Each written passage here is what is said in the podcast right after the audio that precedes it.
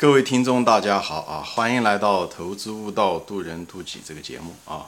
我是主播金兵。今天呢，啊，我就跟大家闲聊我的人生的，就是非常关键的市场考试吧啊！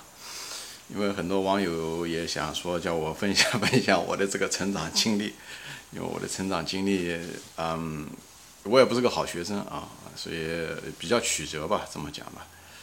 啊，虽然后来出了国，但是，啊，成长经历比相对来讲比较曲折一点啊，所以我今天呢就分享一下子这个咱们学生最怕的考试啊，咱们中国人的传统又是一个科举大国，所以科举嘛就是考试，一考定终身，就是这样，考这是个硬道理啊，这也挺好的，也挺民主的啊，不管你的家庭出身怎么样啊，就是考试是个硬道理啊，这个也比较公平，虽然不完美，但是。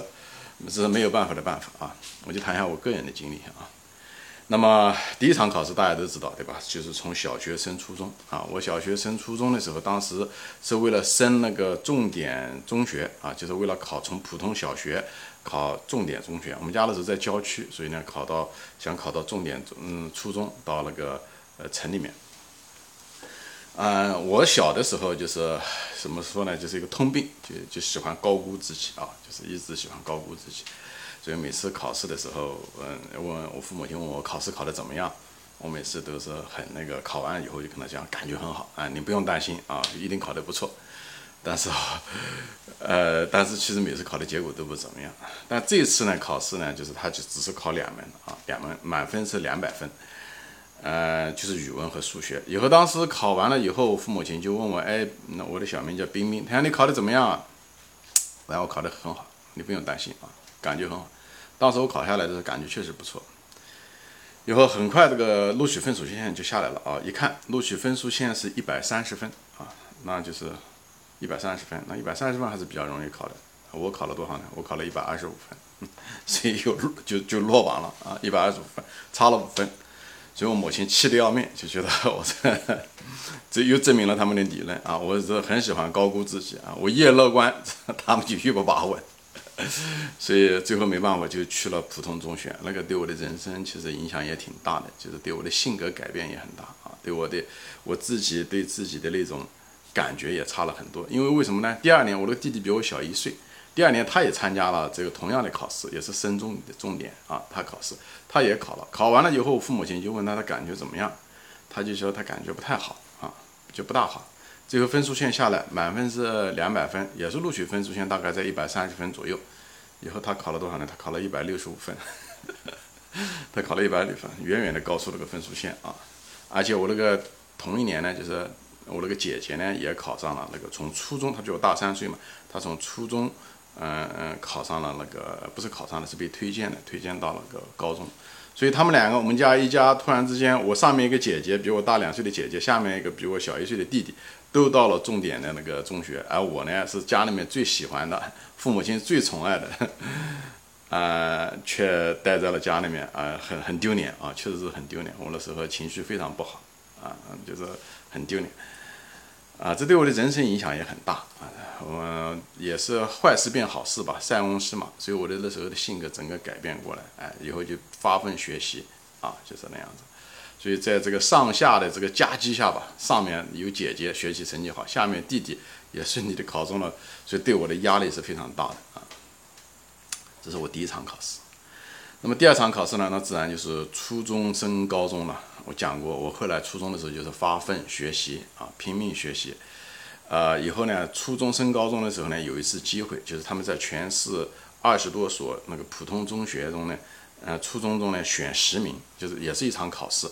这场考试呢可以选，就是你要不然就是报你本报志愿啊，你就可以报嗯重点，或者是你报你还是在你的本来的学校，或者是报中专或者是什么，呃，但是选十名。进入这个呃，补充到这个重点中学啊，就重点高中来，这十名，以后我又去考了。那时候考的呃门课考了很多，大概考七八门课，他加在一起要满分要七八百分，还是怎么说？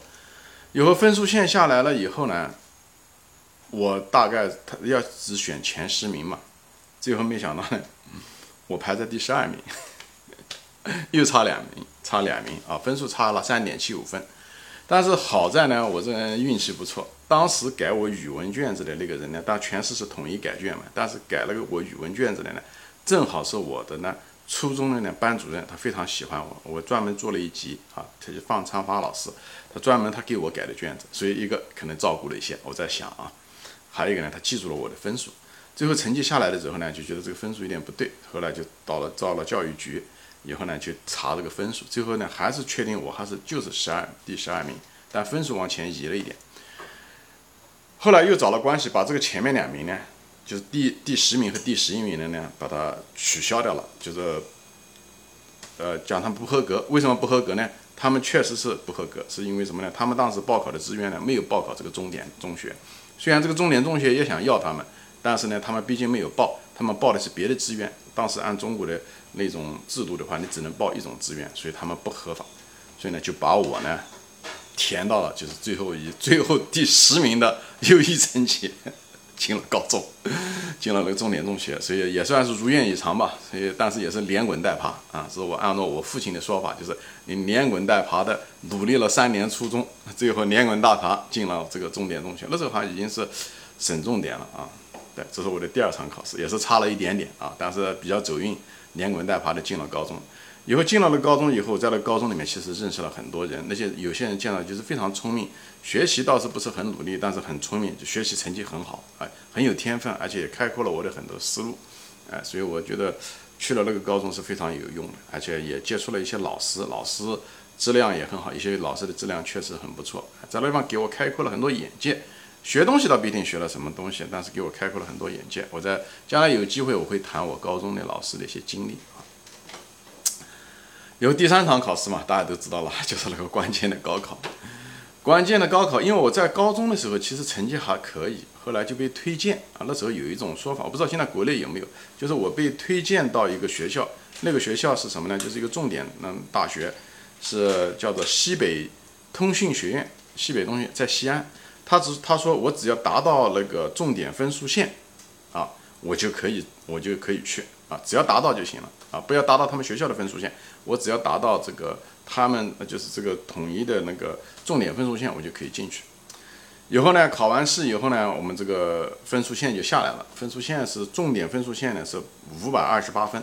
我一个好朋友呢，他也是被推荐到了西北的一个西北大学还是西北工业大学，他也是只要达到重点分数线就可以啊。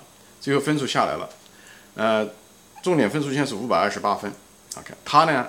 他我们两个我记得好清楚，那天早上的时候，我们去学校去拿分数，以后他拿的呢，得到呢是五百二十九分，所以他如愿以偿，他就差一分，贪官他就是很高兴啊，哎，就他考的发挥的不好，以后呢就，但是一分也算是，所以他就进了，很顺利的就进了西北那个工业大学，好像是。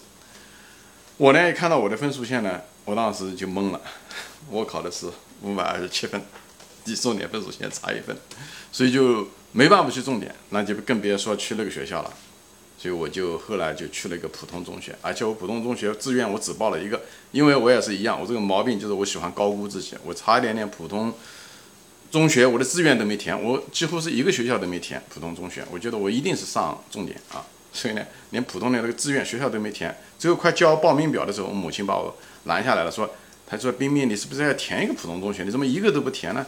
我想我肯定是不用的，要不考什么要什么呢？他那就填一个吧。后来就填一个，填一个什么呢？他也不懂，有讲那就填家门口的一个，所以我们就填了一个普通中学，我们家门口的一个钢铁学院，现在好像叫安徽工业大学，当年是叫做华东冶金学院，啊，就是去了这个，哎，我也是自愿，也就随随便便的选了就填了。关于我的志愿，我可能有机会我再聊啊。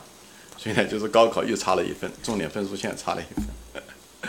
重点一份是现场，我的人生的命运整个都改变，但是也感谢这一分啊！我后来将来会谈，我出国跟这个有关系。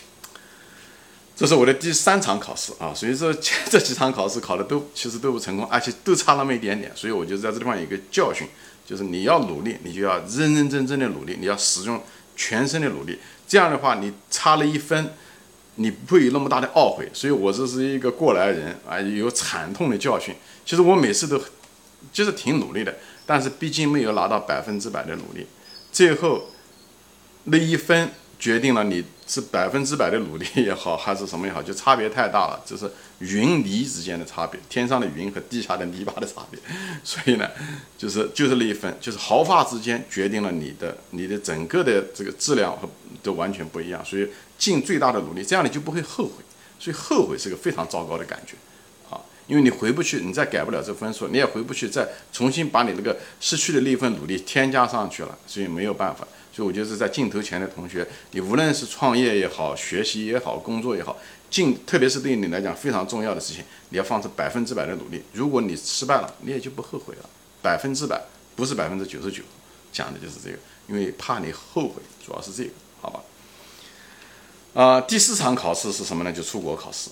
第四场考试是出国考试。以后当时搞出国考试的时候，呃，嗯，有个叫 GRE 考试，我不知道你们熟悉那种考试的人，就是研究生考试，美国研究生统考。啊，我们家呢是当时我们三个人一块搞的，我姐姐、我弟弟，我们三个人同时在，呃，在北京啊，在那个圆明园那个地方准备了，准备了大概半年不到吧，三四四四五个月，以后就参加了那场考试。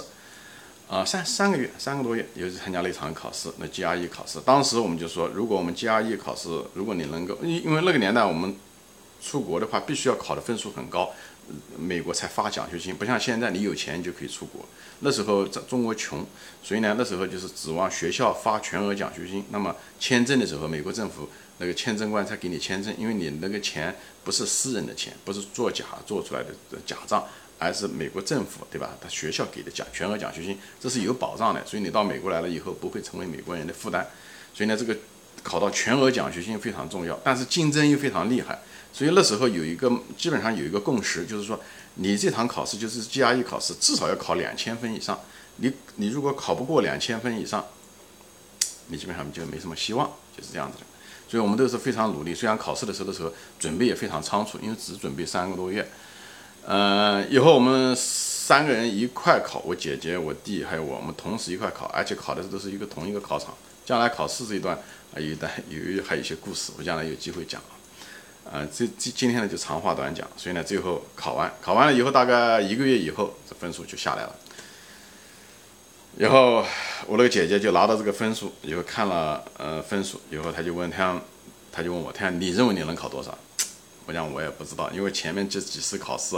对不对？初中升呃，小学升初中，初中升高中，高中 升那个大学，我都是估计都是错误的，所以我就没有信心。我讲我真不知道我考的是多少，但我感觉还行，你知道吧？以后呢，他就把分数了，他讲也有他讲你考的呢，他讲 我们最后考出来是多少呢？我考的是一千九百六十分，所以其两千分差四十分。我姐姐比我高十分，虽然是。高考状元，当年的高考状元，他也就考了一千七百一千九百七十分，他只比我多十分，也就多一道题。对了啊，我的弟弟呢，虽然当年的时候啊，也是个优秀的学生啊，最后他也只考了一千九百五十分，但是坏消息是我们三个人全部是低于两千分，所以那时候就觉得没希望，你知道吧？但是也是尽最大的努力准备啊，这些东西啊，材料啊，出国材料啊这些东西，没想到我们运气很好。最后没想到，我们三个人都被美国全额奖学金录取啊！我也是被两所美国全额奖学金录取，我那个弟弟也是被两所全额奖学金录取，最后选择到了纽约来读书啊，就是这个杨振宁教教学的这个学校。所以最后一次算我给我做对了吧？虽然考的也不怎么样，但是运气也不错，但我也是尽了我最大的努力了啊！我虽然是一个。呃，叫什么？后来者不算是居上嘛，至少是赶上了他们。哎，这个分数至少是按照我们家老二、老三、老四这个顺序来的，每一个呃多十分，哎，就是这样的。所以我就跟大家啊谈谈我这个高考也好，还是这些考试的经历。大家都是学生出来的，咱们都是每个人都经历过这么辛苦的准备，以后经历这种非常残酷的竞争的考试，人生确实不容易。人生就鲁迅说过了啊，就是。人要走的路很长，但是要紧的路就那么几步，所以这几步路，关键的几步路还是要好好的走啊。虽然要好好的走，走败了嘛也没有关系，但是尽量的把这几步路走好啊。所以今天我就跟大家分享啊，我这个人生的四场考试的吧啊，跟大家分享闲聊，好吧？行，今天就说到这里啊，谢谢大家收看，谢谢大家的时间，我们下次再见。